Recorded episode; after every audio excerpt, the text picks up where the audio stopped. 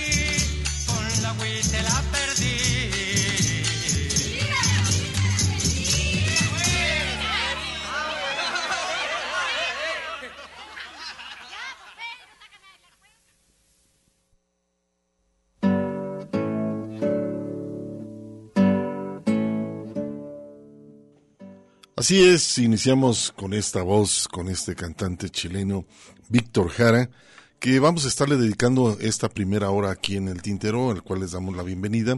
Gracias a Eduardo eh, Nájera, mm, Eduardo Nava, Eduardo Nava, que está aquí en los controles con nosotros, está aquí encargado de los controles aquí en cabina de Radio Universidad de Guadalajara. También muchísimas gracias a Mari Salazar, que está en la asistencia, por supuesto, sábado a sábado, y también, por supuesto, en estos micrófonos, mi compañero Ernesto Ursúa, un servidor Hugo García. Pues bueno, la bienvenida, compañeros. Vamos a dividir el programa El Tintero en estas dos horas que le corresponden en este espacio. Bueno, la primera hora dedicada a Víctor Jara y estamos hablando porque, bueno, el 28 de septiembre fue el aniversario de su natalicio. Él tendría por ahí 90 años de vida, este gran compositor y cantante chileno, que fue parte de toda una historia en América Latina y el golpe de Estado por allá en Chile. Eso se lo vamos a dedicar la primera hora y la segunda también a otra cantante chilena que, bueno, pues ella también, por supuesto, el 4 de octubre también será natalicio, será natalicio de esta gran compositora chilena. Entonces, pues bueno, la invitación para que nos hagan comentarios, sugerencias y críticas, por supuesto, aquí en el Tintero. ¿Cómo estás, Ernesto? ¿Cómo estás? A ver, creo que nos está escuchando por ahí el micrófono. No, todo- ahí está un poquito. Ahí Ahí, está. está. Gracias. Gracias. Eh, ¿Cómo estás, Hugo García? Eh, buen- buenas tardes a todo nuestro público Radio Escucha. Qué gusto que nos acompañe en la tarde de hoy. Eh, como bien dices, iniciamos con esto eh, dedicado a Víctor Jara, por parte de Víctor Jara también, sacando pecho y brazo. El tema con el que abre el programa, de, de que, como lo mencionabas, vamos a estar dedicando la primera hora del mismo y posteriormente la segunda a Violeta Parra. Sean ustedes bienvenidos a esta emisión. Estamos completamente en vivo. Las vías de comunicación, ustedes ya la conocen, 31 34 22 22. Las extensiones 12 801, 12 802 y 12 803. Tenemos abierta ya la página de Facebook de El Tintero, que es la única red social con la que cuenta este programa. Así nos encuentran en, en esta red social, El Tintero. Y también tenemos el correo a, a la disposición de todos ustedes, tintero arroba radio UDG MX. Repito, tintero arroba radio punto UDG punto MX. Y el tintero para llevar a través del servicio de podcast. Así que eh, nos pueden encontrar en radio.udg.mx, donde eh, pueden buscar la carpeta que dice programas semanales, ahí está el tintero, y dentro de la semblanza que se hace de lo que es este programa, ahí también pueden ustedes suscribirse al servicio de podcast. Así que con esto les damos la más cordial de las bienvenidas y pues damos salida a la, a la música y hablar de Pues a la Jara. música, ¿no? Víctor Jara, eh, que bueno, una de las grandes figuras reconocidas por allá en América Latina y por supuesto en su país natal, Chile. Eh, vamos a continuar. También quiero decirles que este más o menos como a las 5.30 vamos a poner un, un trabajo que realicé hace algunos años cuando fue invitado el país de Chile aquí al Feria Internacional del Libro. Eh, pues bueno, por ahí hice un, un pequeño reportaje que como que va a contextualizar lo que fue eh, todo un hecho lamentable en la, en la figura de este gran compositor chileno. Entonces, por lo pronto vamos a escuchar el surgimiento de la canción Rebelde. Eh, es un texto que él pone antes previo a la canción de por qué la compuso, ¿no? Y por qué está relacionada esta canción. Pero bueno, su contenido político era muy claro, se est- estaba aproximando lo- lógicamente el golpe de Estado en Chile. Pero bueno, vamos a iniciar con este trabajo a ver qué les parece.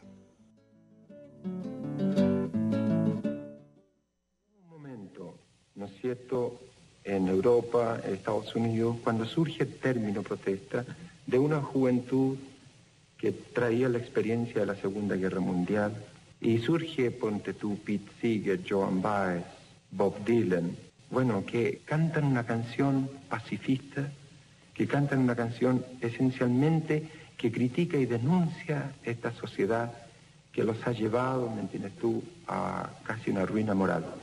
Ese término me parece muy acertado entonces. Posteriormente en Latinoamérica empieza la juventud a vibrar más con el acontecimiento social de sus propios países y empieza a rebelarse, empieza a unirse a trabajadores del campo, de la ciudad, para manifestar esta rebeldía y hacerla conjuntamente con los trabajadores una especie de protesta del sistema o protesta de lo que se puede decir concretamente de un sistema imperialista que maneja nuestra riqueza y que maneja nuestra vida en el fondo. Entonces se empieza a surgir en la canción, en, en nuestro continente, un tipo de canción rebelde.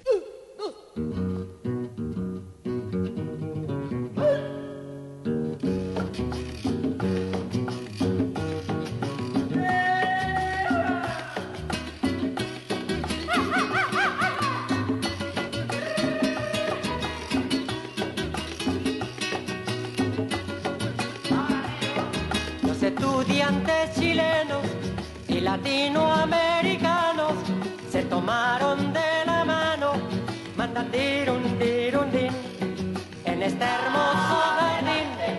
A momios y dinosaurios, los jóvenes revolucionarios han dicho basta por fin, basta. Que viene el guanaco y detrás los pacos, la bomba delante, la paralizante, también la purgante y la hilarante. Ay, que son cajantes, estos vigilantes, el joven secundario y el universitario, con el proletario, quieren revolución. En la universidad se lucha por la reforma para poner en la horma al viato y al nacional. Somos los reformistas, los revolucionarios, los antiimperialistas de la universidad. Los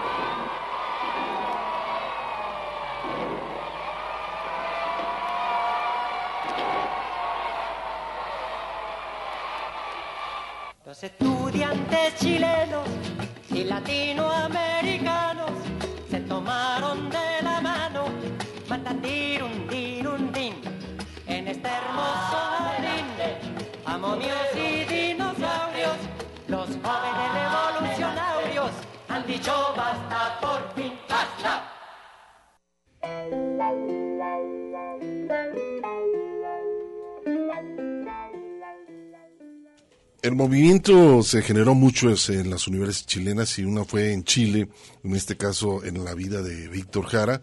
Y aparte de, de ser un gran cantante y con un contenido social, también, bueno, se dedicó a la docencia, a la literatura, fue director Teatro. de teatro, un hombre muy comprometido y creo que en el año de 1900, este, que fue en el 80, y- no, en 1968 formó, eh, fue el director artístico de la agrupación Quilapayún, tuvo un movimiento de jóvenes este, universitarios que empezaban a tener la simpatía del ese entonces de las segundas elecciones que estaban con Salvador Allende, ¿no? Sí, Elegido. eh, por parte de la, de la Unidad Popular, teniendo en cuenta también que, que- y eso es interesante mencionar, ¿no, Hugo? Que Salvador Allende también venía de haber eh, competido en por menos un par de ocasiones, si mal no recuerdo, eh, por la presidencia chilena y, varias agrupaciones políticas se, unieron precisamente para conformar la Unidad Popular y permitir la llegada a través del voto del primer presidente socialista en América Latina. Y platicábamos antes de entrar al aire de, ese discurso fascista y de ultraderecha de hace algunas semanas por parte, eh, específicamente conmemorando el 11 de septiembre en la Cámara de Diputados por parte de Gabriel Cuadre, Hugo. Imagínate, el tipo fue candidato a la presidencia de la República a- a- echándole la culpa a Salvador Allende de la, dicta- de la dictadura militar de, de Augusto Pinochet, diciendo que, que gracias a, a toda la serie de barbaridades que había hecho este Salvador Allende, pues había, había obligado a, la- a los militares a dar el golpe de Estado y prácticamente tener uno de los, de los regímenes militares más sangrientos que se hayan dado en América Latina, pero que todo era culpa de el mismo Salvador Allende. Imagínate la visión de esos personajes, ¿no? Bueno, eh, Víctor Jara, fíjate Ernesto, eh, de, de origen campesino, eh, es un hombre que, bueno, tenía mucho compromiso con la clase baja, era un hombre que se identificaba mucho con, con ese estrato social y que y a final de cuentas es un hombre que, que siempre estaba muy comprometido. Algunos dicen que no tenía muy buena voz, pero sí sus letras llegaron a incomodar muchísimo al sistema y eso fue lo que llevó al asesinato. Pero bueno, vamos a continuar, vamos a hacer un corte de estación y continuamos con este, en esta primera hora dedicada a Víctor Jara.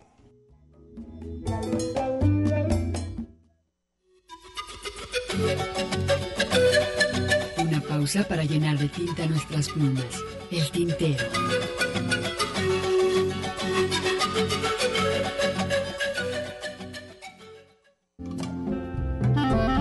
La poesía a través del canto. Escuchas el tintero. Una mujer, claro que sí, pero de edad una mocosa.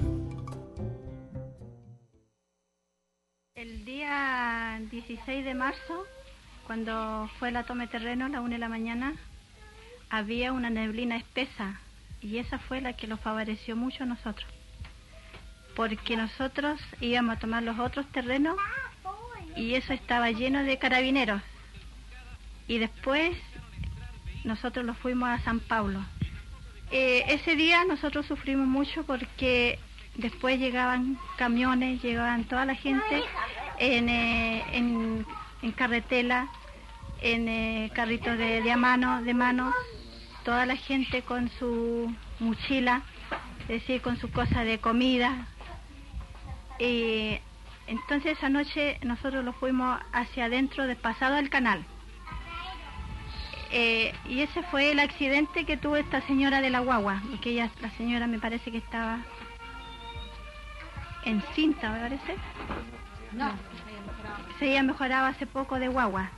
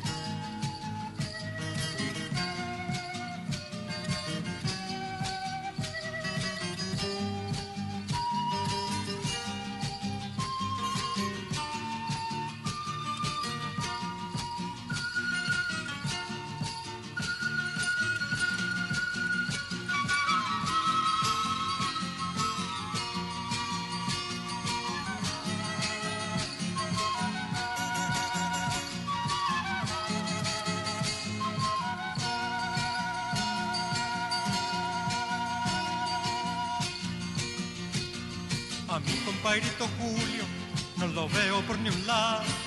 Ojalá que haya alcanzado a pescar todos los bultos. Ojalá que haya alcanzado a pescar todos los bultos. Ojalá que haya alcanzado a pescar todos los bultos. Ya se inició la toma, compañero, calla la boca. Cuidado con los pacos que pueden dejar la escoba. Cuidado con los pacos que dejar la escoba. Soldados de la mañana dicen que dieron el dato. Mejor no caiga en mis manos, el traidor es desgraciado. Mejor no caiga en mis manos, el traidor es desgraciado. Mejor no caiga en mis manos, el traidor es desgraciado. Ya se inició la toma, compañero, calla la boca.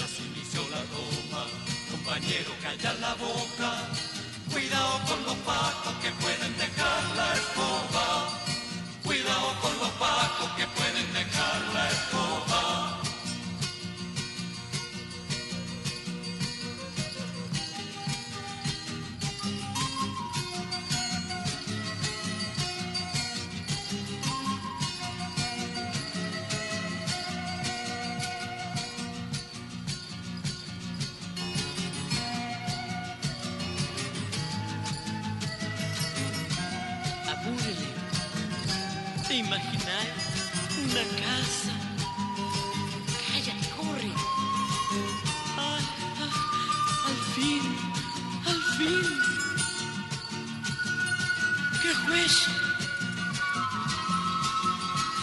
Ya llegamos.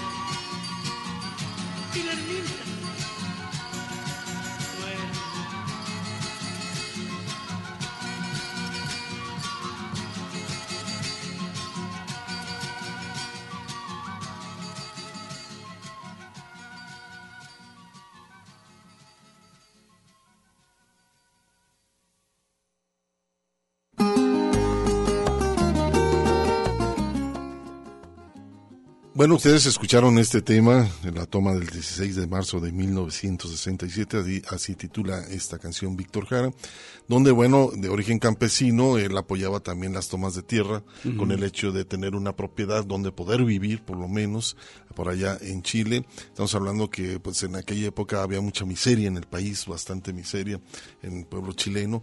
Y en este caso, pues, bueno, Víctor Jara siempre se acompañaba de su guitarra, salía, era un hombre muy estudioso, eh, dentro de la universidad también tuvo muchos cargos como académico, un hombre muy responsable con su guitarra, pero también denunciaba muchas cosas que eso eh, en su momento llegaron a incomodar, ¿no? Es correcto, Hugo, en ese sentido, y pues se puede apreciar, ¿no? A simple vista esa formación académica, ese respaldo que tenía Víctor Jara y evidentemente el compromiso. mm, Y decías tú, en ese entonces había mucha pobreza.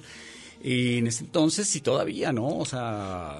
No se supera. No se supera, al contrario. En, en un momento determinado, después del golpe de Estado en Chile, y ya hemos mencionado en este espacio también, que eh, Chile se convirtió en una especie de, de laboratorio para los famosos Chicago Boys, la escuela de Chicago, la escuela económica de Chicago de Milton Friedman, que fueron quienes implementaron y quienes crearon este concepto hoy tan manido y traído del neoliberalismo económico. Y eh, Chile en ese sentido, con la, con después del golpe de Estado, mm, Augusto Pinochet implementa este modelo económico pensando que gracias a, los niveles, a, los índices macroeconómicos de estabilidad, entre comillas, eh, a costa de la pobreza eh, que empezó a, a sufrir el pueblo chileno eh, y que empezó, o que siguió sufriendo el pueblo chileno, pues eh, simple y sencillamente se, se pensó que este modelo era el que se tenía que aplicar en el resto de América Latina, cosa que se empezó a hacer, cosa que también se hizo aquí en México a raíz del gobierno de Miguel de la Madrid Hurtado en primera instancia y posteriormente se consolidó con Carlos Salinas de Gortari y continuó todavía con Ernesto Cedillo Ponce de León en el sentido de estar eh, eh, privatizando varias este, paraestatales, estar implementando en todos los sentidos este modelo económico, inclusive en los 90 fue cuando también con Carlos eh, Salinas de Gortari cuando se importó el, el modelo de las afores, Hugo, de las, de las. De las agencias para el retiro, en donde eh, a través de manos privadas se iban a administrar los fondos de pensiones de los trabajadores. de los trabajadores, haciendo eh, a un lado la responsabilidad del Estado mexicano en, eh, para administrar estas, estas afores. Y evidentemente nadie sabía, o na- más bien dicho, nadie quiso ver que este modelo también importado iba a, en su momento a generar una serie de problemas como ya ocurrió en Chile y como está a punto de ocurrir en nuestro país y si no díganselo a, a- a esta generación de millennials que no les va a tocar prácticamente nada, ¿no? Que, y, y esto es gracias a esa implementación del modelo económico. Entonces, no lo veamos tan lejano, no lo veamos tan, tan, tan remoto en el tiempo, porque al final de cuentas ten- tendríamos nosotros que haber sabido eh, vernos en ese espejo, Hugo. Claro que sí, Ernesto. Y vamos a continuar. eh, el hecho de esta canción, El Derecho de Vivir en Paz, lleva por título uno de sus primeros discos. Estoy hablando del año de 1970, cuando se publicó Canto Libre, su primer disco, después El Derecho de Vivir en Paz. Y el tercero, cuarto fue La Población. Este disco también que después desaparecieron los demos originales, se rescataron y después fueron publicados en acetato, después ya en disco compacto, que por ahí en la página de Facebook se los había puesto, más o menos discos ya este rescatables. Los tengo en acetato, que bueno, originalmente eso fue lo primero que salieron. Pero bueno, vamos a escuchar que lleva por título este disco, Derecho de Vivir en Paz, pero hay un fragmento donde Víctor Jara habla de su país.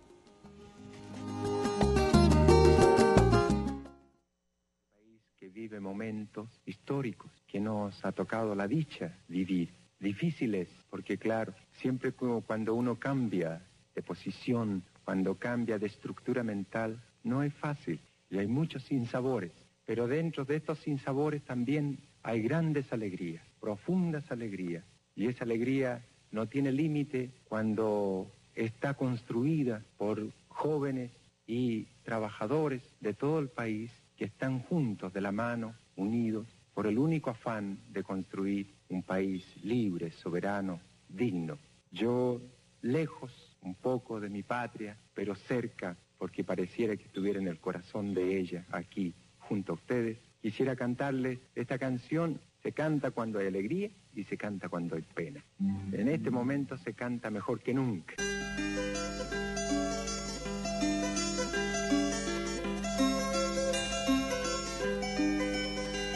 El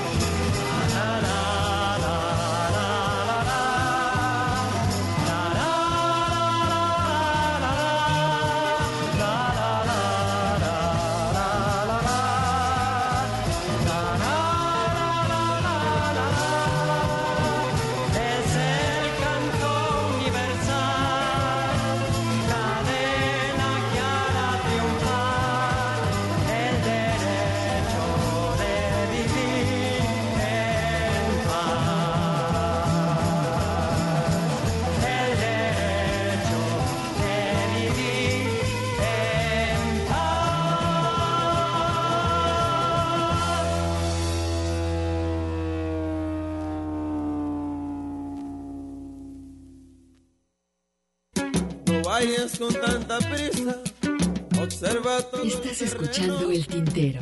En un momento continuamos. Quédate un ratito y después te vas. Quédate un ratito y después te vas. Escuchas El Tintero. Continuamos. Mi halcón, mi peregrino, hoy me condujo a vos. Y bueno, después de este corte de estación continuamos con esta primera hora dedicada a Víctor Jara y vamos a escuchar este trabajo que realicé ya hace algunos años, pero yo creo que es importante para eh, No más, contextualizar, no para contextualizar qué es lo que pasó eh, en la, en la Este- en el- e- ese asesinato en el golpe de estado en Chile de Víctor Jara. Y pues bueno, es un trabajo que dura más o menos 15 minutos, entre hay unos fragmentos interesantes, hay unos audios originales de Salvador Allende, hay unos audios originales de Augusto Pinochet. Este te compartieron, varios de esos audios se los compartieron de directamente Algunos de Chile, sí, ¿no? de, este, y pues bueno, vamos a escucharlo para que más o menos se den una idea de lo que pasó en el asesinato de Víctor Jara.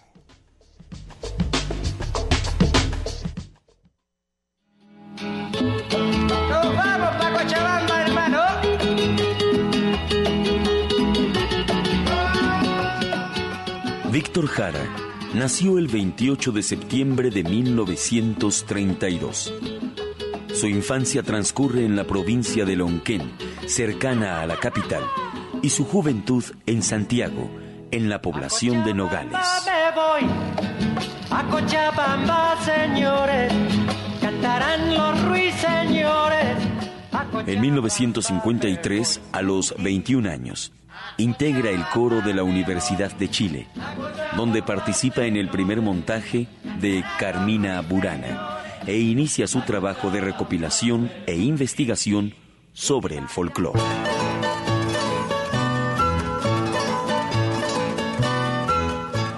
Entre 1956 y 1962 estudió actuación y posteriormente dirección en la Escuela de Teatro de la Universidad de Chile. Participó como alumno en diversas producciones de la compañía de teatro. En 1957 se integra al conjunto de cantos y danzas folclóricas Cuncumen. En este mismo año tiene sus primeros contactos con la cantante y compositora Violeta Parra, quien lo motiva a seguir cantando. El hacha nació amistosa cuando la forjó una mano que solo buscaba irosa un poco de bosque sano. En 1971, Víctor Jara trabaja intensamente con el compositor Celso Garrido en la música para el ballet Los Siete Estados, realizada para el Ballet Nacional. Ingresa también, junto con Isabel Parra e Inti Ilimani, al Departamento de Comunicación de la Universidad Técnica del Estado. En calidad de embajador cultural del Gobierno de la Unidad Popular, Víctor Jara realiza una gira de recitales y programas de televisión por México, Costa Rica, Colombia, Venezuela, Perú y Argentina.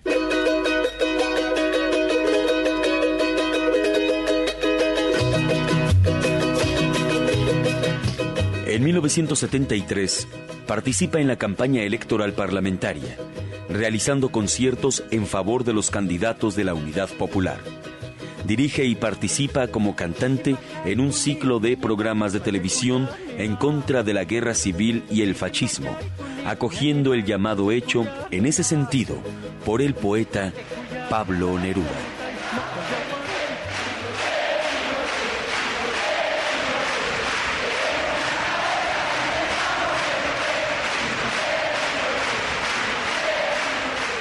El 10 de septiembre de 1973, Víctor Jara recibe una invitación para la exposición Por la vida contra el fascismo. Allí tenía que intervenir Salvador Allende e iba a cantar Víctor Jara.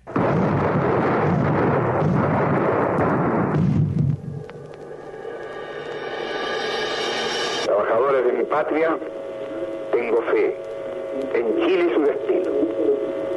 Superará otros hombres este momento gris y amargo donde la traición pretende imponer. Sigan ustedes sabiendo que mucho más temprano que tarde, de nuevo abrirán las grandes alamedas donde.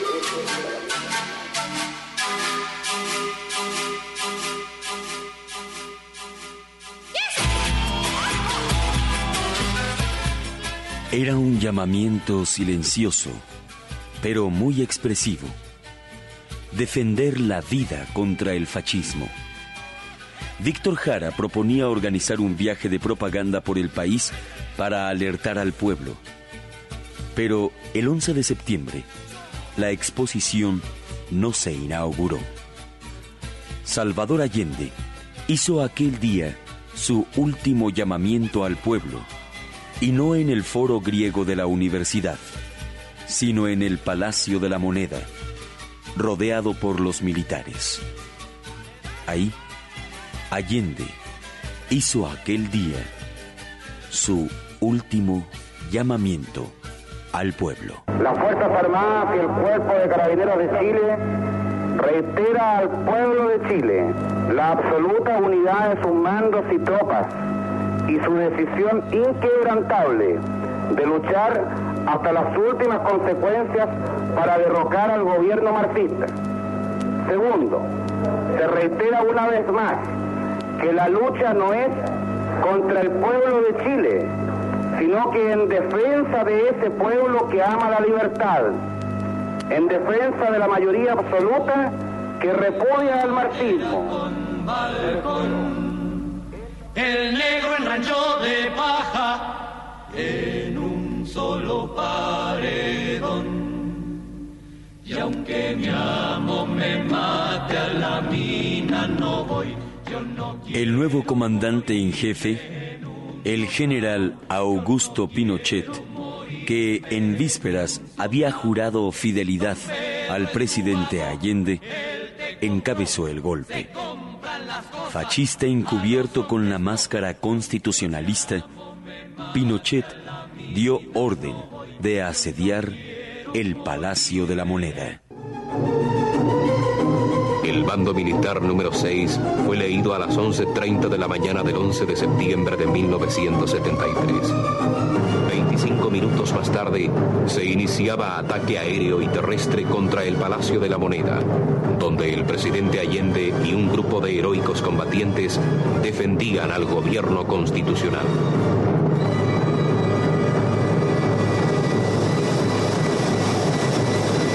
Mando número 7 de la Junta Militar de Gobierno. Esta jefatura de Estado de sitio ha dispuesto a partir desde las 15 horas y hasta nueva orden, toque de queda en todo el territorio de la República, debiendo abstenerse los ciudadanos En estas condiciones, Allende no se creyó con derecho a llamar al pueblo inerme a la lucha. Quería evitar a toda costa un derramamiento inútil de sangre. Mientras tanto, la gran masa trabajadora se aprestaba a defender al gobierno popular. Obreros y estudiantes se hacían fuertes en fábricas, universidades y poblaciones. Eran hombres, mujeres y jóvenes conscientes del justo poder de sus ideas. Ellos sabían que Salvador Allende no se rendiría, que solo saldría de la casa de los presidentes de Chile acribillado a balazos. Yo cumplo una tarea. Yo no estoy ahí para satisfacer una venida personal, ni honores. Yo soy un luchador que toda mi vida he dedicado mi esfuerzo y mi capacidad hacer posible el camino al socialismo. Y cumplir El mandatario del pueblo prefirió morir, arma en mano, antes que capitular frente a los militares. Estaba seguro que su muerte no sería si estéril. desatan la violencia política, si el fascismo pretende utilizar los medios con que siempre arrasó a los que pretendieron hacer la revolución, Ante los hechos, Solo me cabe decir a los trabajadores, yo no voy a renunciar. Colocado en un tránsito histórico, pagaré con mi vida la lealtad del pueblo. No defiendo una cosa personal, defiendo al pueblo de Chile en su justo anhelo de hacer las transformaciones que le permitan vivir en dignidad, con un sentido nacional distinto y hacer de Chile un país independiente, dueño de su propio destino.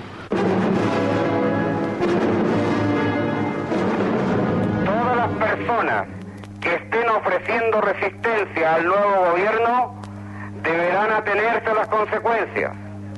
Segundo, toda industria, Víctor Jara estuvo en la universidad, pero no cantó desde el escenario. Paseaba con la guitarra entre los estudiantes tratando de animarlos. En torno al edificio, el aire se estremecía por las ráfagas de ametralladoras.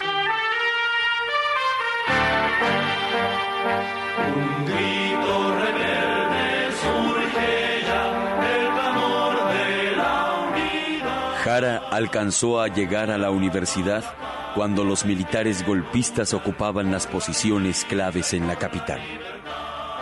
Pero la situación todavía era confusa. Víctor preguntaba, ¿qué debemos hacer? Mientras Cecilia Cole, dirigente del Departamento de Cultura, le contestaba, animar con tus canciones a los estudiantes, académicos y trabajadores. Por la noche, la universidad fue rodeada por soldados en carros blindados. Toda la noche estuvieron preparándose para el ataque como si tuvieran delante una fortaleza militar. En fábricas, universidades, calles y poblaciones, la resistencia patriótica se manifestaba más que todo en un sentimiento de impotencia. Un pueblo desarmado luchaba en forma desigual contra tropas equipadas con aviones, tanques y modernas armas automáticas. La traición de los generales se mezclaba con la sangre esperanzada de los que caían en el fragor de la lucha.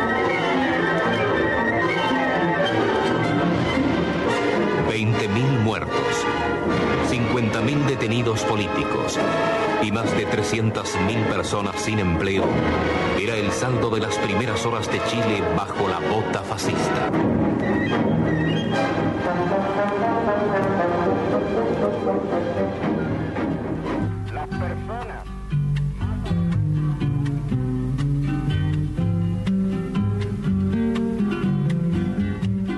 A Víctor Jara, junto con otros estudiantes, lo obligaron a tenderse en el suelo boca abajo. Los soldados irrumpieron en el edificio y gritaban, al que se mueva, le vuelo la cabeza. Para hacer esta muralla,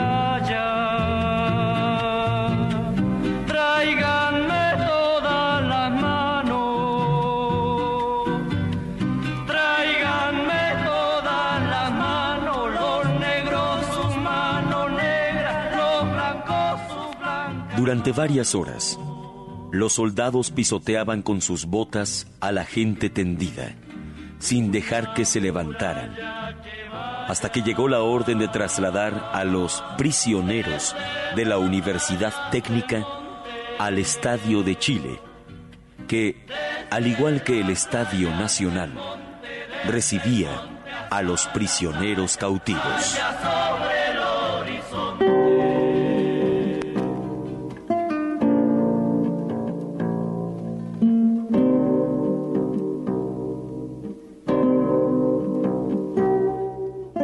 En aquellas terribles condiciones, Víctor Jara siempre pensaba en sus compañeros. En total éramos unas 50 personas, comenta Danilo Bartulín.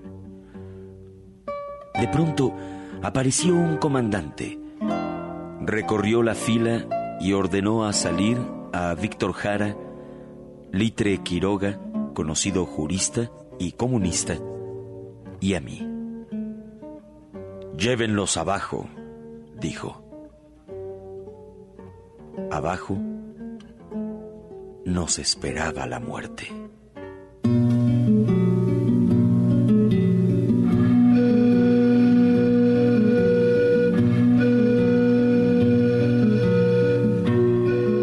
Yo sabía que abajo nos esperaba la muerte. Allí tenían habilitada una cámara en lo que habían sido varios baños. Muchos de nuestros compañeros fueron llevados allí, pero nadie volvió. Una vez que me condujeron al interrogatorio y al pasar, vi un montón de cadáveres, de cuerpos masacrados y desmembrados. Luego sacaban los cadáveres en camiones y los dejaban tirados en la calle.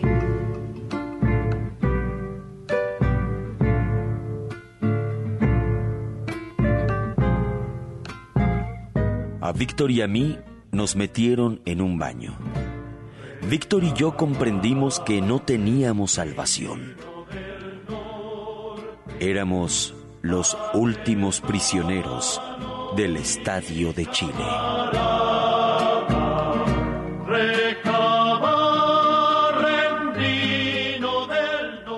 Luego supe que el cuerpo de Víctor Jara había sido descubierto cerca del cementerio metropolitano. Naturalmente, los militares mataron aquella noche a los últimos prisioneros que quedaban en el estadio de Chile y luego arrojaron sus cuerpos en la ciudad para que pareciera que habían muerto en un tiroteo callejero.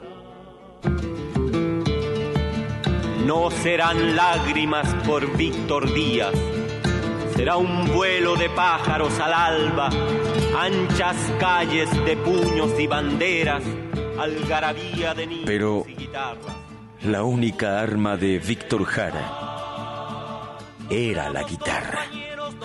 Pero, ¿qué secretos podía saber el cantante?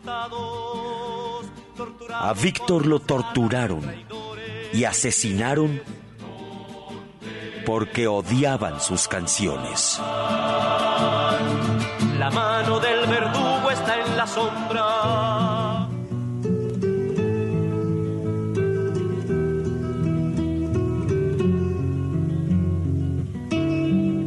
El derecho de vivir en paz. Producción Hugo García. Voz David Guerrero. Edición y grabación Raúl Peguero.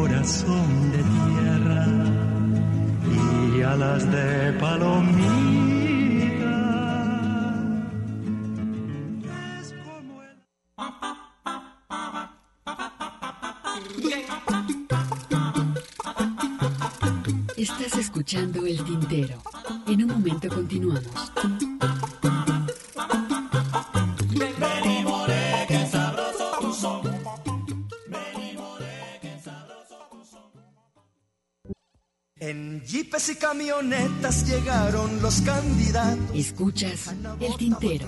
Continuamos. Y muy en Guayaberaos. Ay, poeta, ¿quién lo dijera? Que te ibas a emborrachar.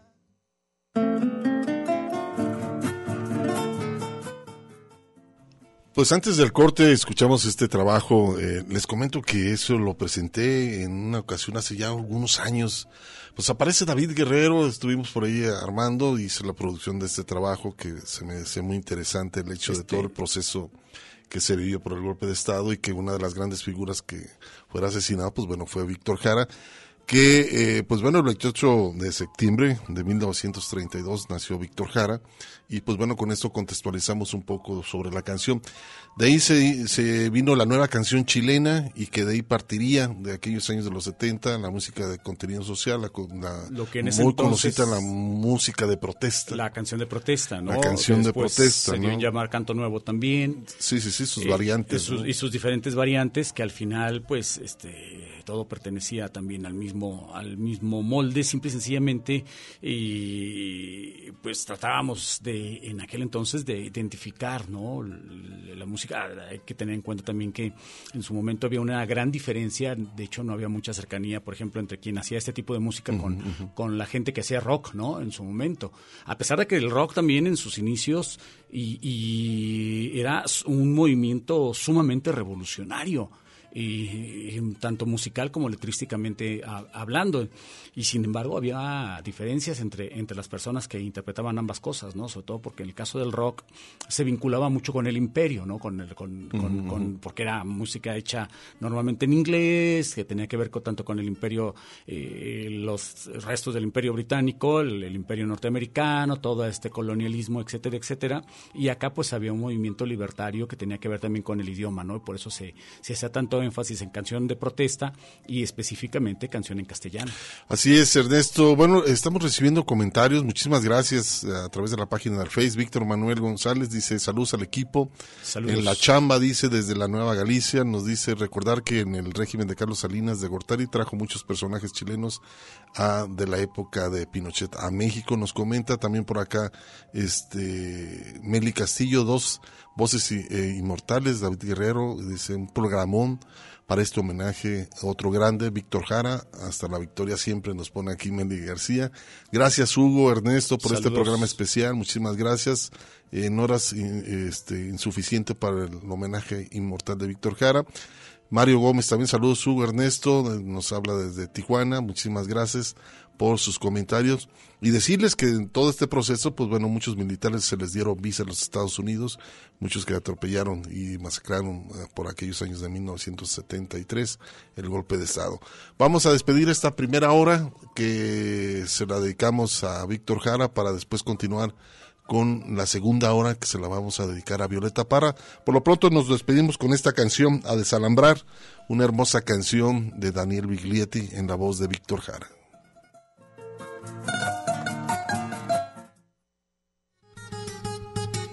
Una pausa para llenar de tinta nuestras plumas. El tintero.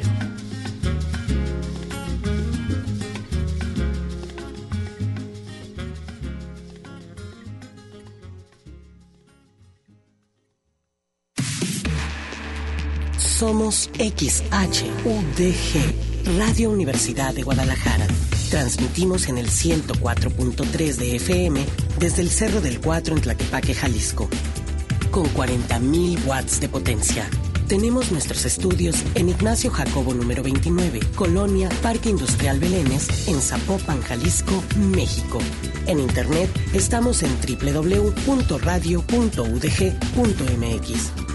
Formamos parte del Sistema Universitario de Radio, Televisión y Cinematografía. Radio Universidad de Guadalajara. La radio que llevas. La poesía a través del canto. Escuchas el tintero.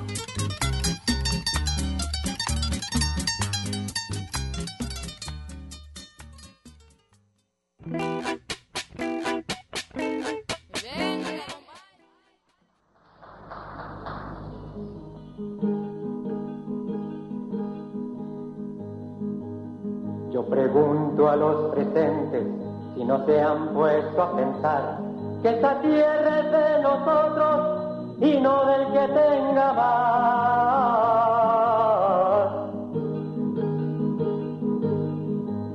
Yo pregunto si en la tierra nunca habrá pensado usted que si las manos son nuestras, es nuestro lo que nos dé.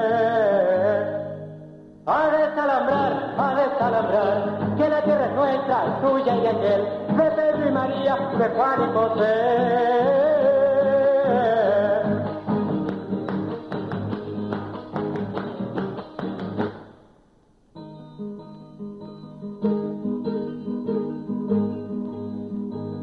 Si molesto con mi canto, alguien que no quiera oír, le aseguro que es un gringo un dueño de este país. A desalambrar, a desalambrar, que la tierra es nuestra, es tuya y de aquel, de Pedro y María, de Juan y José. A desalambrar, a desalambrar, que la tierra es nuestra, es tuya y de aquel, de Pedro y María, de Juan y José.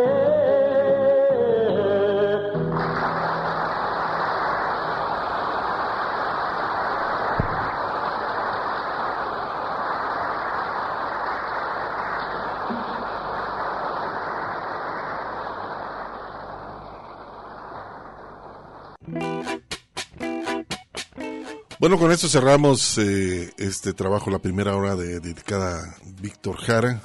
Y pues bueno, este tema de A Desalambrar, Ernesto de Daniel Bliglietti, fue eh, uno de los conciertos que diera aquí en México por aquellos años de 1970. Víctor Jara vino por acá. ¿eh?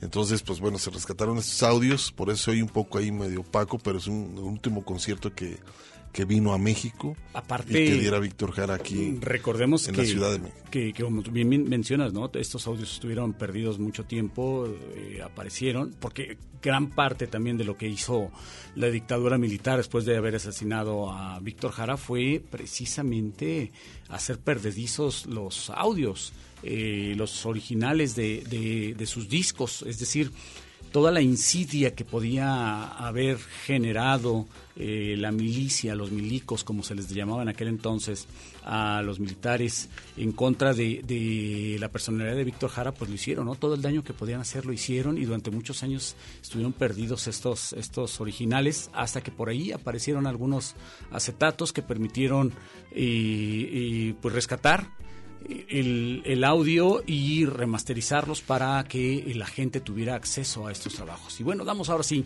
el, cambio a Violeta Parra, aprovechando también que se cumple un aniversario en, en estos días de su natalicio. El 4 de octubre na- nació en 1917 Ernesto y pues bueno también su aniversario.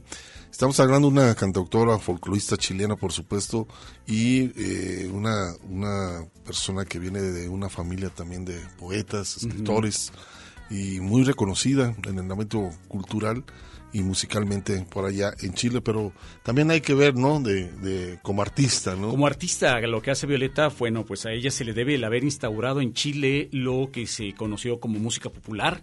Propagandista del folclore chileno, pudo recopilar en su canto a la música campesina. Con ella nace también lo que se conoce como la nueva canción chileno, un equivalente a lo que en Cuba se conoció como la nueva trova después de la revolución del 59. En pocas palabras, todos los grandes conjuntos y cantautores de las últimas décadas en Chile, eh, pasando por Inti Limán y Quilapayún, el mismo Víctor Jara de quien acabamos de hablar, Rolando Alarcón y Mauricio Redolés. Tienen todos ellos algo de influencia de Violeta. La vida de ella giró en torno a diferentes manifestaciones artísticas, tanto como pintora, como escultora, bordadora y ceramista y dentro de su obra musical compuso alrededor de 128 canciones, además de 13 arpilleras, 24 pinturas al óleo dentro de su faceta como pintora y además 10 en papel maché. Como poeta y escritora todavía alcanzó a publicar 23 libros. En el 53, Hugo, fíjate, compone parte de sus temas más conocidos y es galardonada como con el premio Cuau, Caupolican como folclorista del año, lo cual le permitió viajar al Festival Mundial de la Juventud y los estudiantes en Varsovia, la capital de Polonia, en esa ocasión que ocupó también, aprovechó para recorrer lo que fue la Unión Soviética, la antigua Unión Soviética y partes de Europa, donde pudo grabar su primer larga duración. Así es, Ernesto, y una de las canciones más comprometidas es esta la que vamos a escuchar a continuación. Yo canto La diferencia, a ver qué les parece, iniciando esta segunda hora, eh, recordando la obra de Violeta Parra.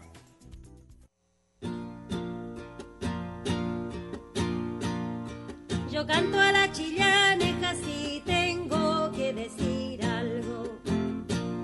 Y no tomo la guitarra por conseguir un. Yo canto la diferencia que hay de lo cierto a lo falso. De lo contrario no canto.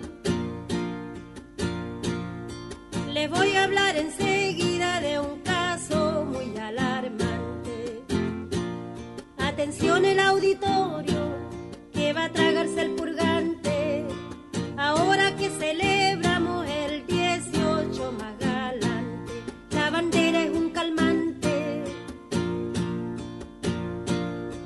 Yo paso el mes de septiembre con el corazón crecido, de pena y de sentimiento, del ver mi pueblo afligido, el pueblo amando la patria y tan mal correspondido, el emblema por testigo. En comandos importantes, juramento a la bandera, sus palabras me repican de tricolor las cadenas, con algo así les armados en plaza y en alameda, y al frente de las iglesias. Los ángeles de la guarda vinieron de otro planeta, porque su mirada turbia, su sangre de mala fiesta, profanos suenan tambores, clarines y bayonetas, dolorosa la retreta. Afirmo, señor ministro, que se murió la verdad. Hoy día se jura en falso, por puro gusto nomás. Engañan al inocente sin ni una necesidad. Y arriba la libertad. Ahí pasa el señor vicario con su palabra bendita. ¿Podría su santidad oírme una palabrita?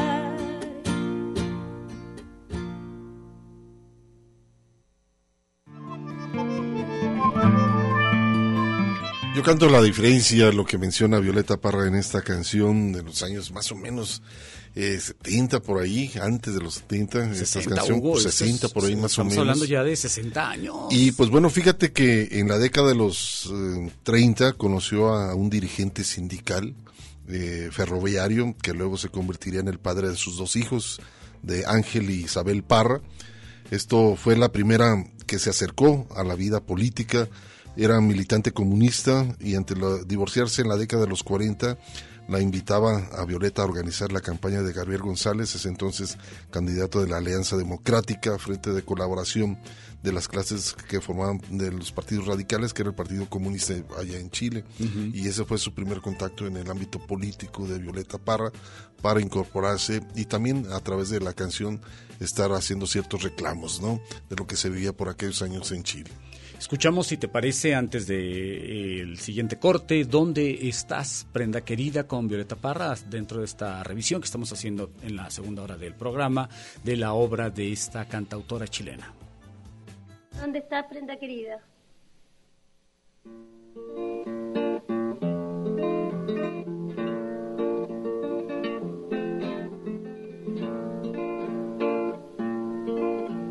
¿Dónde está prenda querida? Dueña de mi pensamiento. ¿Dónde está prenda querida? De mi pensamiento. ¿Dónde está que no me escucha? Mis suspiros y lamento. ¿Dónde está que no me escucha? Mis suspiros y lamento.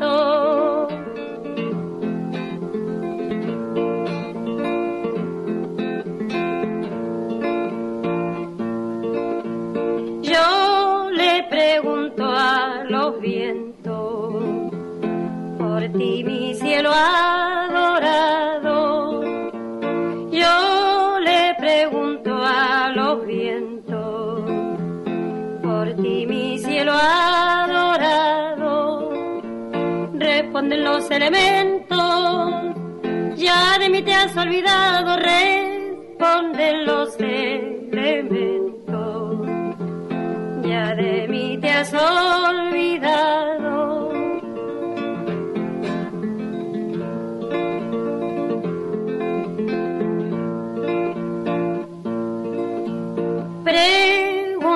Cielo por qué la suerte tan mal me trata. Pregunto al cielo por qué la suerte tan mal me trata. Que sin tener yo la culpa un sentimiento me mata. Que sin tener yo la culpa sentimiento me mata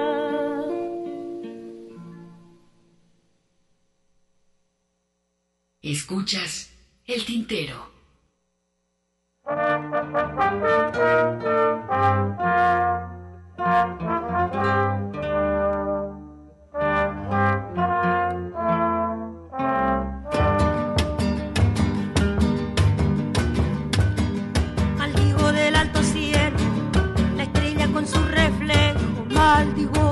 Los azulejos, destellos del arroyuelo.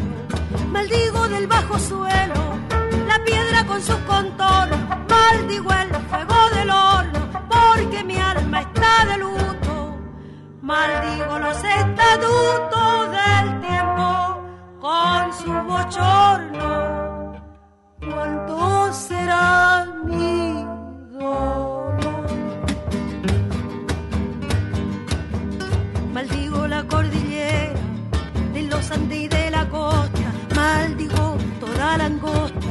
larga faja de tierra. También la paz y la guerra, lo franco y lo veleidoso. Maldigo lo perfumoso, porque mi anhelo está muerto. Maldigo todo lo cierto y lo falso con lo dudoso. ¿Cuánto será mi dolor? Maldigo la primavera con sus jardines en flor y del otoño el color. Yo lo maldigo de veras y la nube pasajera la maldigo tanto y tanto porque padezco un quebranto. Maldigo el invierno entero con el verano sincero. Maldigo profano y santo. Grande será mi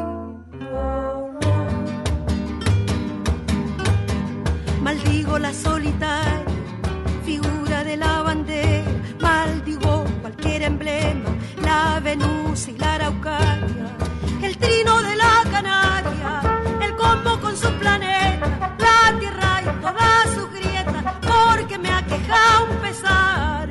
Maldigo del ancho mar sus puertos y sus caretas, grande será mi dolor. Paisaje, los pueblos y los desiertos. Maldigo muerto por muerto y el vivo de rey apaje. Las aves con su plumaje, la maldigo a sangre fría. Las aulas, la sacristía, porque me aqueja un dolor. Maldigo el vocablo amor con toda su brujería. ¿Cuánto será mi dolor? Maldigo por fin lo blanco, lo negro con lo amarillo, obispos y monaguillos, ministros predicando. Yo lo maldigo cantando, lo libre y lo prisionero, lo dulce y lo pendenciero. Yo pongo mi maldición en griego y en español por culpa de un traicionero. ¿Cuánto será mi Una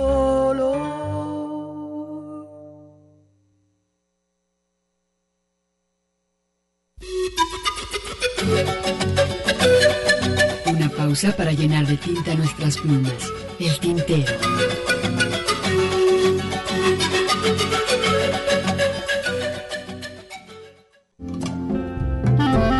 La poesía a través del canto. Escuchas el tintero. Una mujer, claro que sí, pero de edad una mocosa.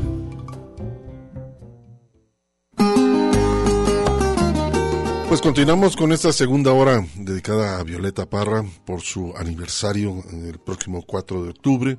Se cumple aniversario de esta gran compositora y cantante Violeta Parra. Y seguimos recibiendo comentarios, pero bueno, dice por acá Jorge Palomares, excelente trabajo de audio sobre la biografía de Víctor Jara en el contexto histórico del golpe de Estado militar. Nos menciona Aldo Nava de Salambrar, ya llegué, pues qué bueno que nos estés escuchando, mi estimado, te mandamos un cordial saludo. Y bueno, continuamos, por supuesto, y hablar de los homenajes, ¿no? Homenajes, ¿no? Eh, Les comentaba fuera del aire de esta canción que escuchamos, Maldigo del Alto Cielo. Les hablaba y creo que alguna ocasión programé ya a- eh, con Nacho Vegas esta una versión homenaje que hace el de Gijón so- eh, sobre este tema de Maldigo del Alto Cielo. Luego también está este otro tema, Hugo, que grabó eh, el mismo Nacho Vega sobre, sobre eh, Violeta Parra. al... Ay, ¿cómo, ¿Cómo se llamaba el tema? Se me escapa. La está descubriendo, ¿no? la está, la está descubriendo y- y anda como que en esa etapa, ¿no?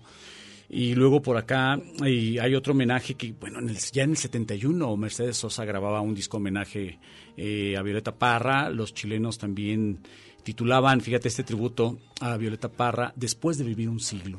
Y esta frase de, de Maldigo del, del Alto Cielo. En fin, cosas interesantes, ¿no? Que uno puede ir por ahí eh, encontrando en torno a, eh, a Violeta Parra. Bueno, eh, en, en el año de, de 1963, eh, pues bueno, Violeta Parra escribe esta canción desde París, se llama La Carta, al enterarse de que su hermano Roberto ha sido detenido por el gobierno de León de Tarapaca, el entonces presidente de Chile, y pues bueno, en la carta la artista apunta directamente contra los poderes de, las, de la nación, acusa sin indirectas al mandatario, tratándolo de sanguinario, y establece la lealtad de la eh, militancia comunista. En este caso, una, una canción que le re- reclama el hecho de la participación del hermano y que, bueno, la, contesta a través estando ella exiliada en París. Y pues bueno, le- eh, la carta más o menos dice así, dice, me mandaron una carta por el correo temprano y en esa carta me dice que cayó preso mi hermano. Sin lástima, con grillos por la calle, lo arrojaron, sí. La carta dice el motivo que ha cometido Roberto, haber apoyado el paro que ya se había resuelto. Si acaso esto es un motivo, presa también voy, sargento. Es más o menos lo que dice la carta en el reclamo de haber sido detenido uno de sus hermanos. Arriba quemando el sol es el otro tema también que mencionábamos de, Nacho Vegas, que Nacho Vegas ha grabado de, de Violeta Parra, que insisto está como que encontrando, ¿no? Y pues no deja de ser eh, paradójico y nuevamente haciendo la extrapolación de aquella situación en, en los años de los 60 con respecto a lo que ocurre actualmente en nuestro país, ¿no? Es decir, cómo, cómo la derecha, la ultraderecha, los fascistas se opusieron durante mucho tiempo a la llegada de, de- del tabasqueño al poder, a- eh, buscando múltiples formas para impedir su llegada, entre ellas, pues, el- los fraudes electorales que y además construyeron una, una narrativa para convencer a la población de que estos fraudes no, no habían ocurrido y pero aún insti- institucionalizando la corrupción a través de estar dejando a, sus cuates, a la- la- las cuotas y los cuates en, los cargos importantes, en este caso, por ejemplo, el, INE, en donde está por ahí el junior Lorenzo Córdoba, hijo del famoso intelectual Arnaldo Córdoba. No quiero ni pensar habrá- qué estará pensando, qué estaría pensando su padre de ver lo que, lo que ha estado haciendo el hijo, que lo mismo pasa con Clemente y Clementito Castañeda, que eh, también no, no, no, no quiero ni pensar qué, estará pensando este señor después de ver lo que hace su hijo, en fin, todo, todo este tipo de cosas que no debemos de, insisto, de, de dejar de lado lo que pasó en aquel entonces con lo que pasa ahora, porque hay muchas semejanzas, Hugo, hay muchas analogías entre, entre lo que está ocurriendo en ambas situaciones y siempre nos asustaron con el petate del muerto, ¿no? Siempre nos asustaron diciendo es que eh, vamos a perder la democracia, eh, eh, se va a caer la economía, cuando que la realidad es que pues, la economía se cayó antes y la democracia también, la, la- destruyeron todas estas personas. Lo que es cierto, ¿no? Siempre la derecha estuvo siempre en ese, en ese sentido en muchos países de América Latina y en este caso que lo que estamos hablando sobre Chile y esta cantante chilena, pues bueno, vamos a escuchar este tema muy interesante que se llama La Carta, escrita en París en el año de 1963, donde hace una reflexión sobre la detención de su hermano.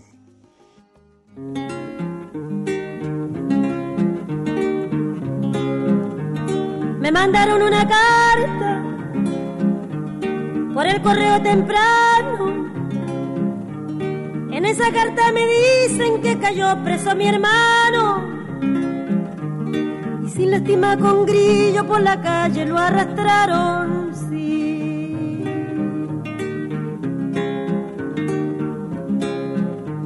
La carta dice el motivo que ha cometido Roberto haber apoyado el paro que ya se había resuelto. Si acaso esto es un motivo, presa también voy sargento, sí. Yo que me encuentro tan lejos, esperando una noticia, Me viene a decir en la carta que en mi patria no hay justicia. Los hambrientos piden pan, plomo le da la milicia, sí.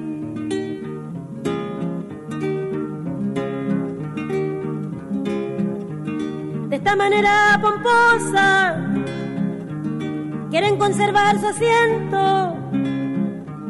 Los de abanico y de frac sin tener merecimiento. Van y vienen de la iglesia y olvidan los mandamientos, sí.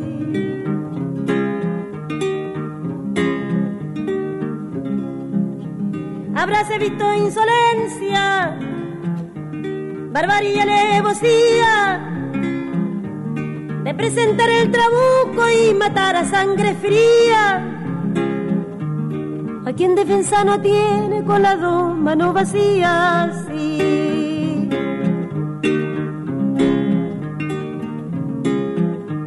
La carta que he recibido me pide contestación.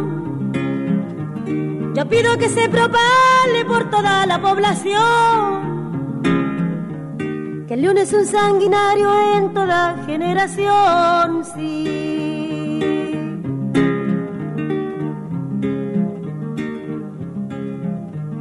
Por suerte tengo guitarra para llorar mi dolor.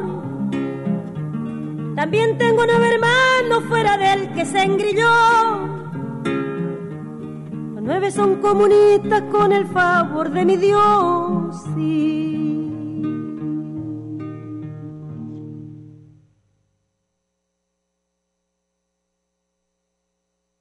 Por el Bogotá rondaba un tigre siguiendo los rastros de un nahual. Por el Bogotá. Estás escuchando El Tintero. En un momento continuamos. no es cierto, no es verdad. Por el Bogotá rondaba un tigre. Resisten los tigres y el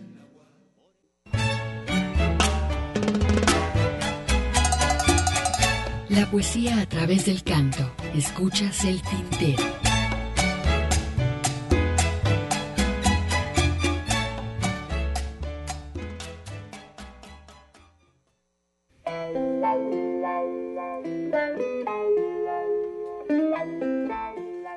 Fíjate, Hugo, que en el disco Vinagre y Rosas del 2009, si mal no recuerdo, Joaquín Sabina aprovecha la base de musical y letrística de la carta, este tema que acabamos de escuchar, para hacer un homenaje a Violeta Parra, titulado precisamente Violetas para Violeta. Y entre otras cosas, más o menos la letra dice, la página de sucesos del Mercurio y la estafeta, entre dietas para obesos, presos y falsos profetas, confirmaba que sin besos se, se secaban las violetas. Sí, maldigo del alto cielo que nos expropió su canto, sus décimas, su pañuelo, su quinchamal y su llanto.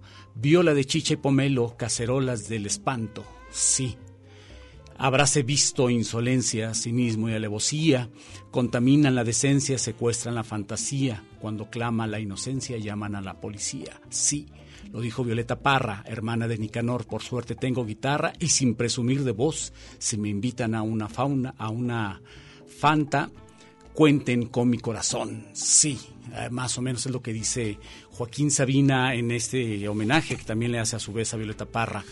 También lo importante, eh, el legado, ¿no? Que tuvo que ver con la música, con la cantidad de, canciones que compuso y los discos, ¿no? Y en este caso, eh, el primer disco lo grabó en el año de 1955, esto que se llama Casamiento de Negros. Yo canto La Diferencia en el año de 1961, una chilena en París cuando tuve que exiliarse en 1965 quería el Santo Padre, que más adelante vamos a escuchar esa, esa, canción que es muy interesante, que lleva por título uno de sus discos de 1965, Rinde el Angelito del 66, y también por ahí está Volver a los 17, que vamos a escuchar a continuación, que este disco lo grabó en 1966, y Gracias a la Vida, que fue el último disco que grabara en el 66, y muchas de las cuales pues han sido grabadas por destacados intérpretes, entre ellos eh, lo que acabamos de escuchar en la primera hora, Víctor Jara dio mucho a conocer la obra de este Violeta Parra, Joan Baez también, y por supuesto versos eh, por despedida a Gabriela Mistral, esta gran escritora chilena, y que bueno, mucho trabajo gira alrededor de la obra de Violeta Parra. Es correcto, de tal manera que también el trabajo de, de- la Parra y logra impregnar, influenciar a muchos cantautores latinoamericanos y sobre todo este tema, ¿no? que ya lo mencionabas Hugo, que, que es un tema bastante popular al grado tal de que incluso la canción, eh, tanto este como Gracias a la Vida, llegan a trascender al propio autor y al, al grado tal de que mucha gente desconoce quién es la persona que, que lo ha compuesto y, y se han convertido en una especie de cliché, ¿no? Hablaron tres cantantes, Milton Nacimiento, León Gieco y Mercedes Sosa, interpretan esta canción muy extraordinariamente, ¿no? Una excelente versión que hacen en ese famoso concierto del 84, si mal no recuerdo, allá en el estadio de Vélez Sarsfield, allá en Argentina. Por lo pronto escuchamos a la autora con este su tema, Volver a los 17.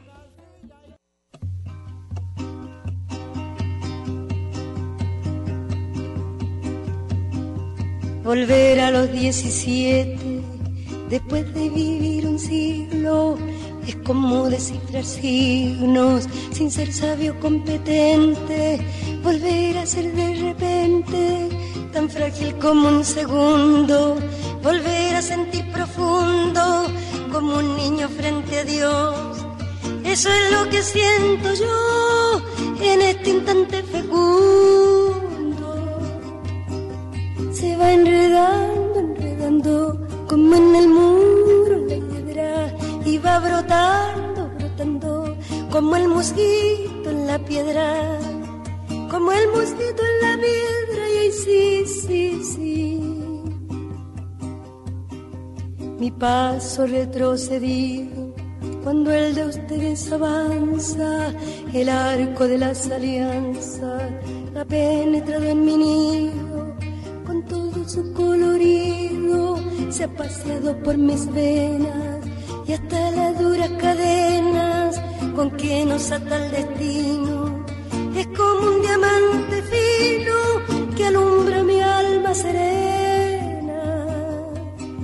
Se va enredando enredando como en el muro la hiedra y va brotando brotando como el mosquito en la piedra como el mosquito en la piedra y sí, sí, sí. Lo que puede el sentimiento no lo ha podido el saber, ni el más claro proceder, ni el más ancho pensamiento. Todo lo cambia al momento, cual mago condescendiente nos aleja dulcemente de rencores y violencia. Solo el amor con su ciencia nos vuelve tan inocentes. Se va enredando, enredando como en el muro la hiedra y va brotando, brotando como el mosquito en la piedra. Como el mosquito en la piedra y sí, sí, sí.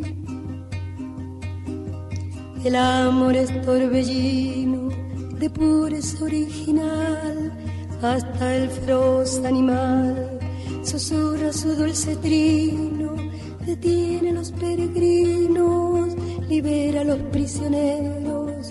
El amor con sus esmeros al viejo lo vuelve niño y al malo solo el cariño lo vuelve puro y sincero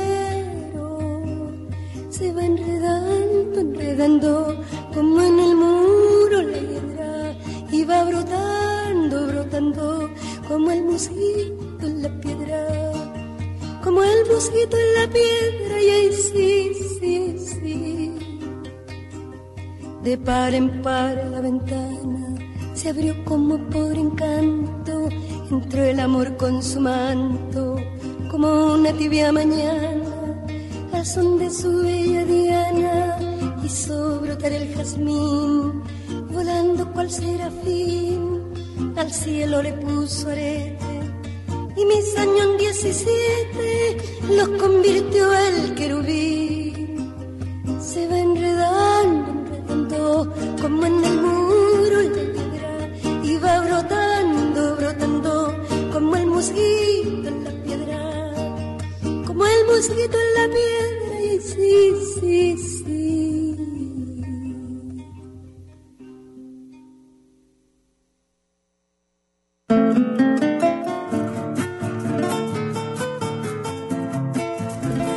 Bueno, continuamos con esta segunda hora dedicada a Violeta Parra. Eh, rápidamente se nos está yendo el tiempo.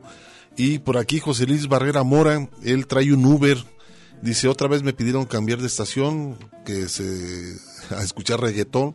Pues bueno, el que, el que, el que paga manda este servicio. Dice, pero ya bueno, regresó otra vez al tintero a escucharnos. Seguro- pero bueno, que, seguro bajó el pasaje. Imagínate que, que vas en el Uber y tú aguantarías, digo. Mm, Yo, yo, Digo, es un trabajo Eh, no, no, no, claro, pero sí. mal, pero si alguien se sube y te dice, ¿sabes qué? Cámbiale de estación y ponte reggaetón, por A mí favor. me ha tocado al revés, que te están escuchando y si les digo, oye, ¿serías tan amable de apagarlo por lo menos? O bajarle, O ¿no? bajar. No, no, apagarlo, apagarlo. Definitivamente sí, les- sí he llegado a ese plan mamón de decir que, que, que lo apaguen porque pues no comparto. O sea, no, súbete, súbete este al 641 y todos esos, Eh, algunos camiones donde traen la banda, pero desde las 7 de la mañana. se supone que, es un- que también les habían pedido que quitaran la No, van- que digo, les van a andar quitando el hecho de... de así estar- como los antros que, que también Entonces, te tienes- dejan fumar, ¿no? Desde muy temprano vienes escuchando banda o reggaetón en un camión, cuidado, ¿no? Pero bueno, Yo ahí me- está. no Gracias por tu comentario. quiero José meter Luis. en esos menesteres. Y ánimo. Este, vamos a continuar, ¿no? Hay un sí, tema. mira, tenemos eh, primero, primero llamada de Rufina Reyes quien dice felicita a los conductores, excelente programa y, y aunque debe confesar que le hizo llorar un poco el escuchar los audios del golpe de estado, nos manda un abrazo fraternal. Igualmente. Pues es que es desgarrador, ¿no? Lo que lo que escuchamos en, en, en- en esa producción. Y bueno, respecto a lo que decías, Hugo, del, del siguiente tema, ¿qué dirá el Santo Padre, sea quien sea el que ocupe ese cargo en, en- ese momento histórico? Y se refiere este tema precisamente al asesinato del político español Julián Grimaud en el 63, en manos a cargo de la dictadura de Francisco Franco. Violeta Parra le escribe esta canción dirigida al entonces Juan XXIII, al entonces eh, Papa, eh, y yo, yo me resisto terminantemente, y nada más porque no me sé el nombre de, de- de Juan XXIII, si no me referiría a él como me refiero a Carlos Boitila, a Albino Luciani o, o a cualquiera de los otros, ¿no?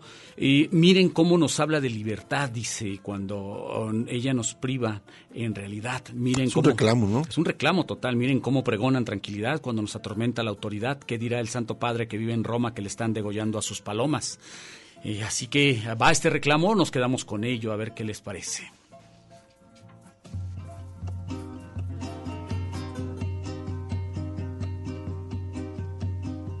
Volver a los 17 después de vivir un siglo es como descifrar signos. Re- Vamos a qué dirá el Santo Padre.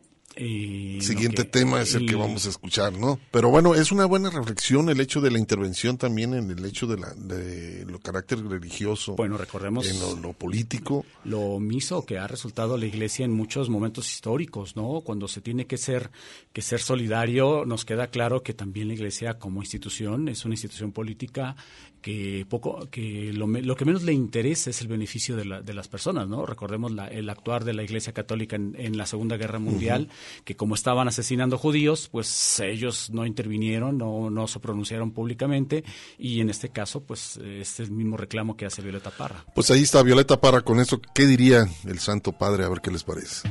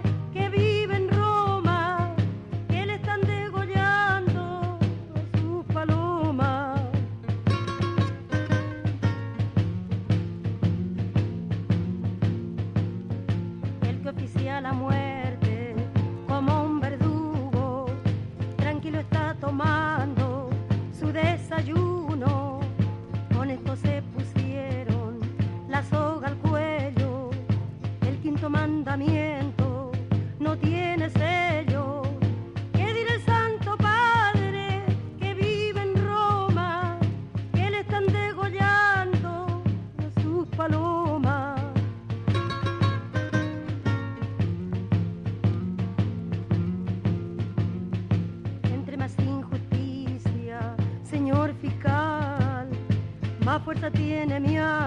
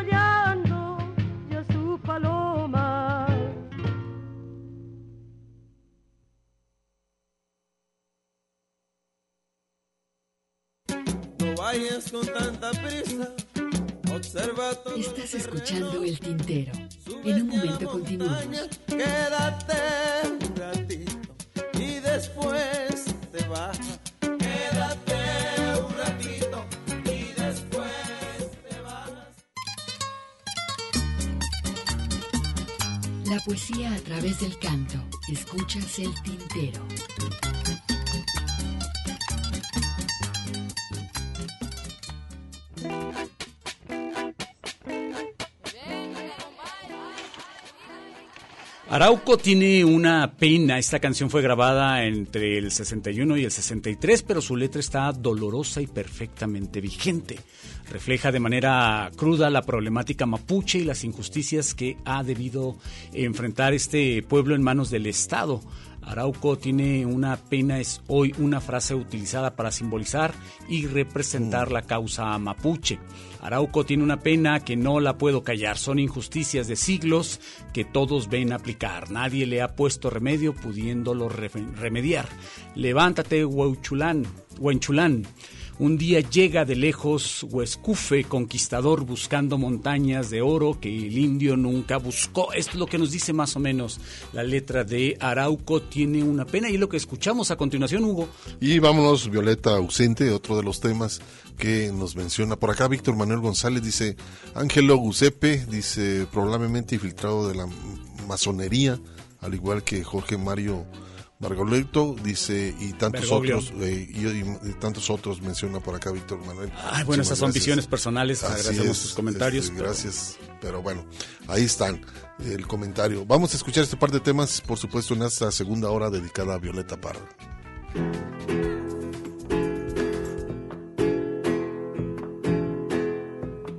Arauco tiene una pena que no la puedo callar. Son injusticias de siglo que todos ven aplicar. Nadie le ha puesto remedio, pudiéndolo remediar. Levántate, buen chullar.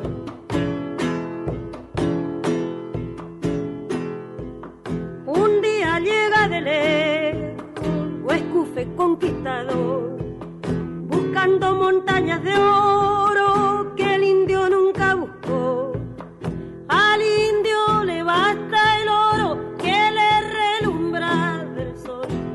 Levántate, cubrimón.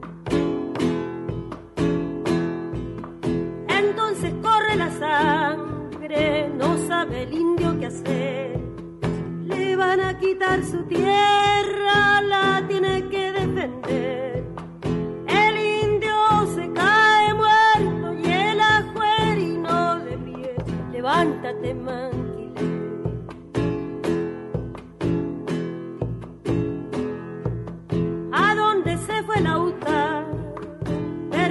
Perdido en el cielo azul.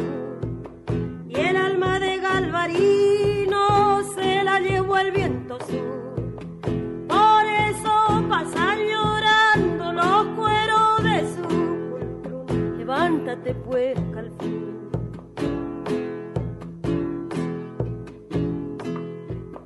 Del año 1400 que el indio afligido está. A la sombra de su lo pueden ver lloriquear. Doctoral de cinco siglos nunca se habrá de secar. Levántate, Cayupar.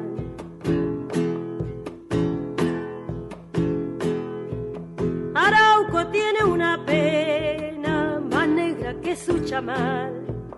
Ya no son los españoles los que les hacen llorar Hoy son los propios chilenos los que les quitan su pan.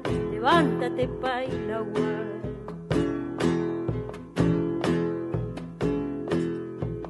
Ya rugen la votación, se escuchan por no dejar. Pero el quejido del indio, porque no se escuchará. Aunque resuene en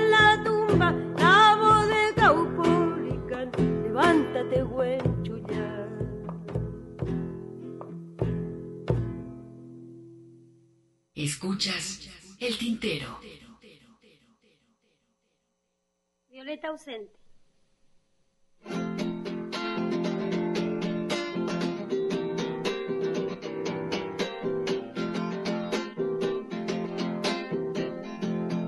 Porque me vine de Chile, también que yo estaba allá,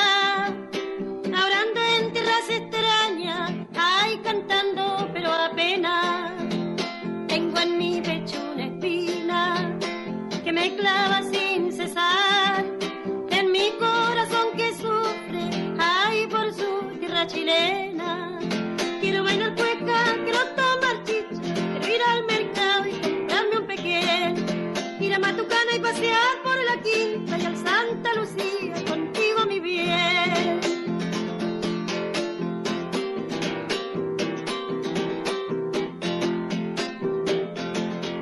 Antes de salir de Chile, yo no supe comprender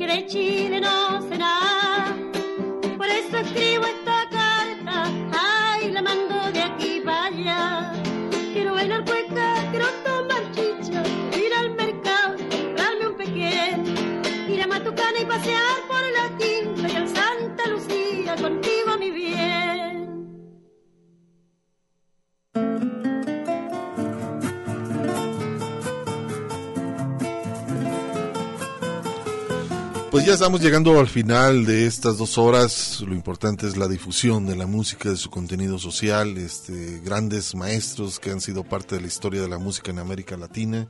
Estamos la primera hora que lo dedicamos a Violeta Parra. No, per- perdón, a Víctor Jara, esta segunda hora a Violeta Parra. Y así creo que cada mes eh, vamos a hacer dos programas dedicados especialmente y que tengan que ver con el acercamiento del aniversario o fallecimiento del Sí, con cantante. alguna para que- efeméride, ¿no?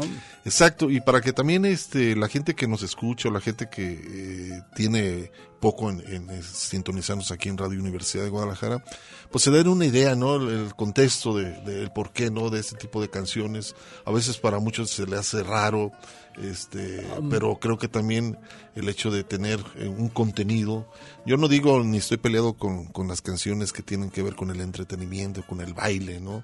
Pero también a veces es muy importante tener un que- contexto de la historia de donde estamos y lo que nos une con América Latina, ¿no? Precisamente eh, de pronto damos por hecho que, que, eh, la gente puede tener ya la información, porque bueno, son muchos, son muchos años haciendo esto y, y en ese sentido eh, como que pues es, es, es, es algo como que ya entendimos o ya supimos o ya lo vivimos o lo hemos mencionado muchas veces, pero no está de más de pronto también detenernos para, para hacer un repaso musical con el suficiente contexto histórico y social de, de lo que estaba ocurriendo en ese momento para, eh, para darle toda esa validez que puede tener un cantante, por muy viejo, por muy antiguo, por muy eh, pobre, incluso técnicamente que pueda hacer una grabación, eh, poder entenderlo eh, con toda esa información que nos puede ayudar también a, darle ese peso y entender que, pues el, mundo no se, no se está haciendo hoy y que eh, al contrario, todo, todos venimos precisamente de, de antecedentes y en, y en ese sentido es bueno tenerlos para, eh, para lograr entender lo que está ocurriendo hoy e incluso eh, transformar la, realidad que estamos viviendo a, a partir de, de- de esos antecedentes, vamos. Eh, así que, eh, pues, está, no está de más detenernos a revisar todo esto.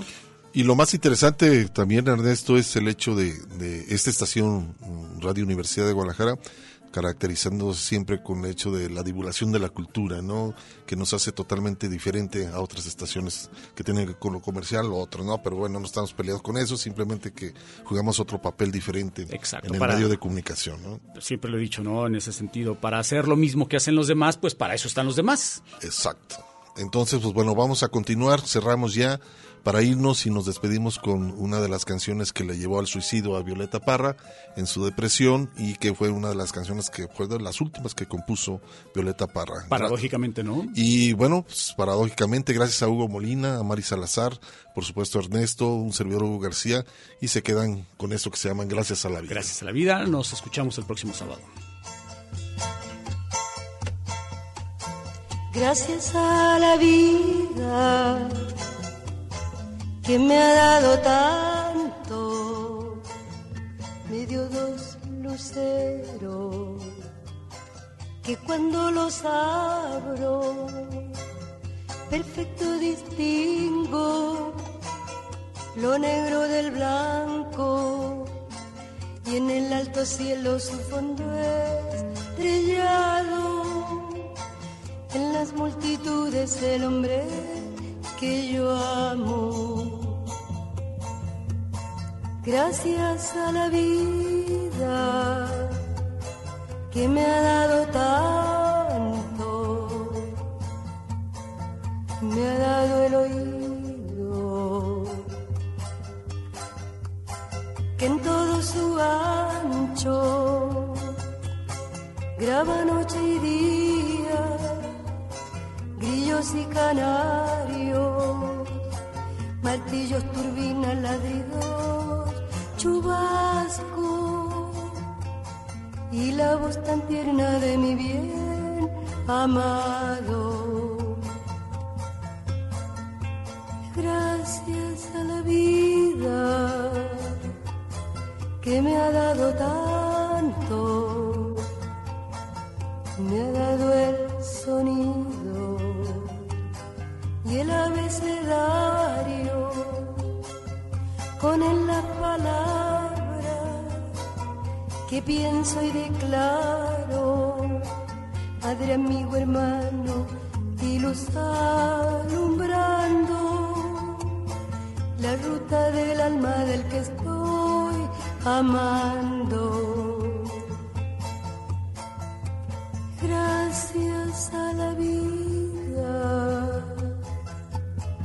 Que me ha dado tanto, me ha dado la marcha de mis pies cansados, con ellos anduve ciudades y charcos, playas y desierto, montañas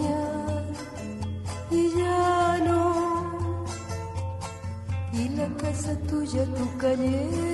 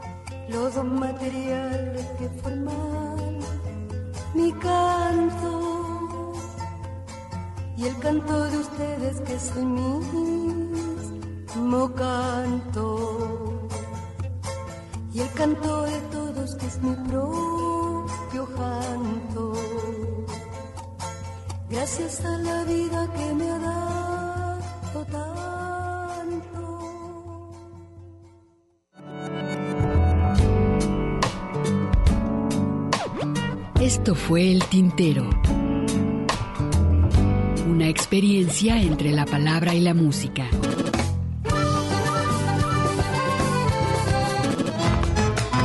Sintoniza nuestra siguiente emisión, El Tintero, una producción de Radio Universidad de Guadalajara. Señores, así se canta mi pago. Yo no soy cantor de